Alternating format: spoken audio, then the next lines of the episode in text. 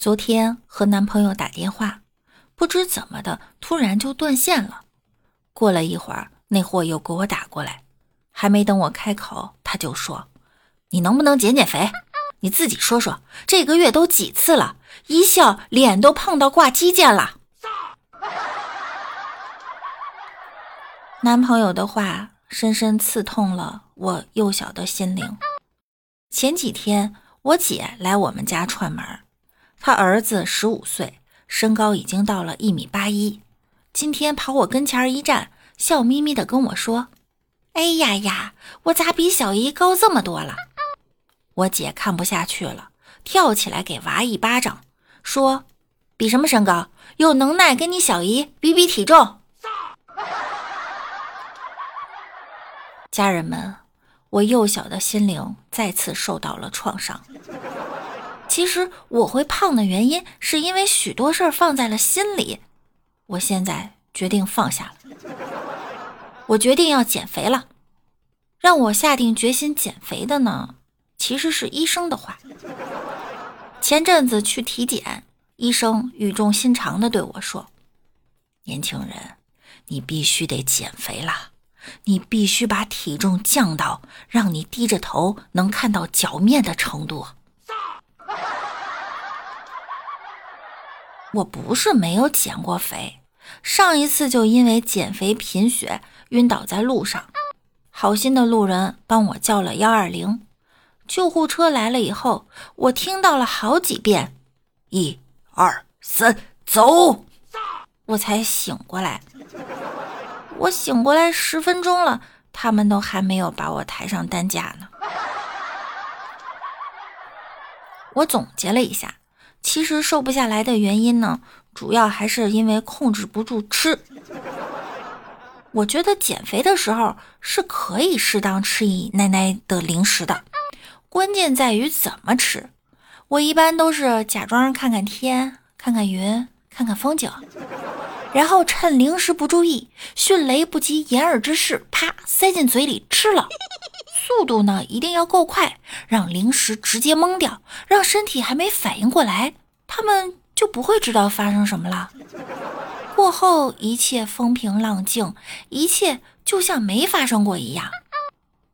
为了控制饮食，我给自己立了一个口号：每天少吃一粒米，肖战住进我家里。大家一定要爱自己。你要记住，胖子没有前途。你再有本事，心肠再好，也只能是个好胖子。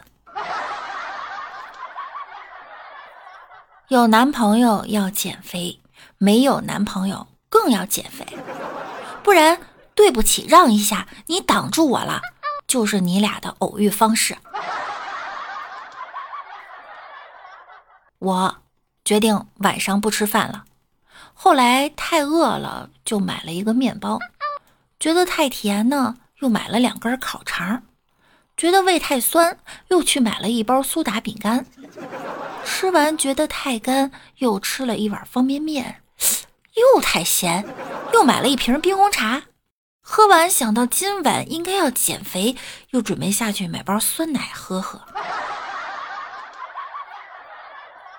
楼下等车的时候。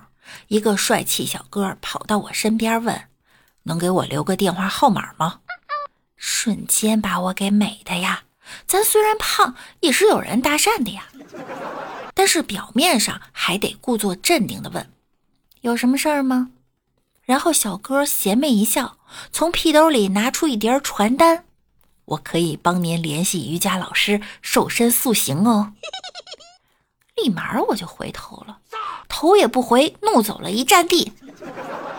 这种推销手段实在是太无耻了。最后这卡我还是办了，还不是因为他长得帅。其实是我觉得节食减肥呢，它不健康，还是运动比较靠谱。你们说是吧？我就报了那个瑜伽班。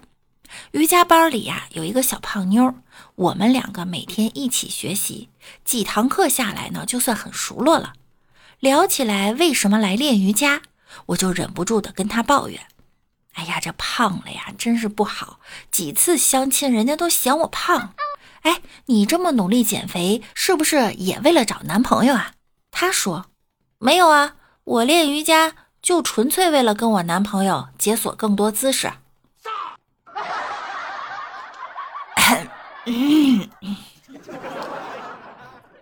你说我们胖吧去运动，那些个瘦子，那些一米六、体重不到九十斤的姑娘，减你妹的肥呀！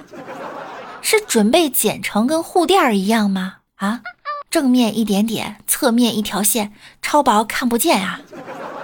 气人吗？不是。我和李大脚抱怨：“哎呀，这减肥太难了。